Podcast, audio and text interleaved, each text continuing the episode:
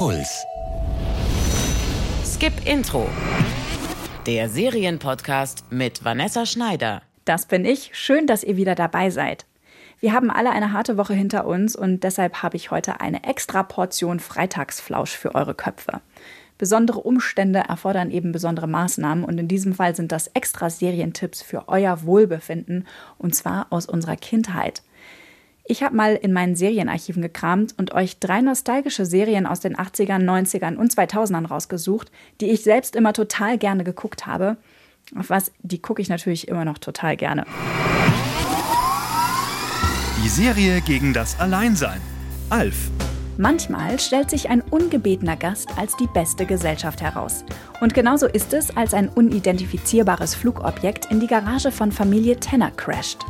Die Tanners sind schockiert, aber Alf muss man einfach lieben. Das ist ja nicht zu fassen. Was ist denn das überhaupt? Ein echter Außerirdischer. Brian hat recht. Das ist ein Alf. Das bedeutet außerirdische Lebensform. Das unberechenbare Fellknäuel mit der Nase eines Ameisenbärs und der Stimme eines Kettenrauchers stammt vom Planeten Mernak. Der ist kürzlich explodiert, weil alle Bewohner sich gleichzeitig das Fell geföhnt haben. Und so ist Alf dem Radiosignal von Hobbyfunker Willy Tanner gefolgt und abgestürzt. Die Tanners nehmen Alf jedenfalls bei sich auf, was zu jeder Menge kleiner Katastrophen führt. Und das nicht nur, weil Alf Heißhunger auf die Familienkatze Lucky hat. Mit Alf im Haus fühlt ihr euch ein kleines bisschen weniger allein. Die Serie für den 2000er-Kick. Mein Leben und ich. Alex Degenhardt hasst alles. Ihre Eltern, ihren kleinen Bruder und vor allem die Neue in ihrer Klasse, die sich wie eine Klette an sie geheftet hat. Claudia, vielleicht musst du es mir einfach mal erklären. Ja. Kann man dich mit Medikamenten ruhig stellen? Gibt es bei dir irgendwo eine Schublade, wo ich die Batterien rausnehmen kann? Oder reicht es ganz einfach, wenn ich dir sage, halt dich aus meinem Leben raus? Mit einem überraschend zeitgemäßen Soundtrack und allen Modeverbrechen der Zeit war die Teenserie über eine schlecht gelaunte 16-jährige Einzelgängerin und ihre ziemlich nervtötende Familie Anfang der 2000er das deutsche Gegenstück zu amerikanischen Highschool-Serien. Nur viel, viel sarkastischer.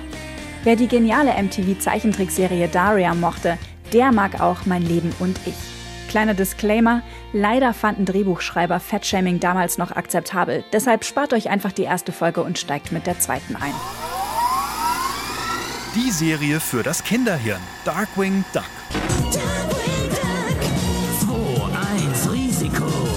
Darkwing Duck. Darkwing, Darkwing Duck. Das von Michael Jackson inspirierte Intro zur Disney-Serie Darkwing Duck hat sich für immer in unsere Köpfe eingebrannt. Darkwing Duck ist der Schrecken, der die Nacht durchflattert. Zumindest in seiner eigenen Vorstellung, denn eigentlich ist dieser Superheld ziemlich schusselig. Dafür liefert diese Ente eine legendäre Line nach der anderen. Ich bin der eingewachsene Zehennagel in euren zu engen Ausgehschuhen. Ich bin Darkwing Duck. Wenn er die Verbrecher und Bösewichte in St. Erpelsburg jagt, geht natürlich alles schief. Aber was soll man auch von einem eitlen Gockel mit Maske erwarten? Glücklicherweise ist auf seine Freunde und Helfer Verlass. Die retten Darkwing Duck aus jedem Schlamassel. Wenn ihr diese Serie startet, seid ihr sofort wieder klein und die Welt ist in Ordnung.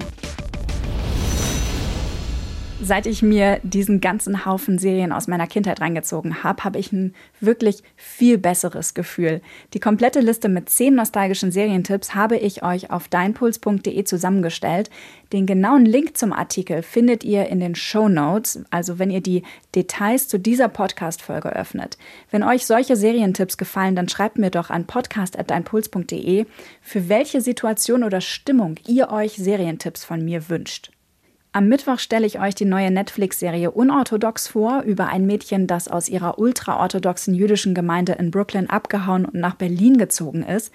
Die Serie basiert auf einer wahren Geschichte, die die Autorin Deborah Feldman in ihrer Bestseller-Biografie aufgeschrieben hat. Und darüber habe ich auch mit der Serienschöpferin Anna Winger gesprochen. Lasst mir ein Abo da, damit ihr diese Folge nicht verpasst. Fortsetzung folgt. Jede Woche neue Serientipps. Auf deinpuls.de slash skipintro.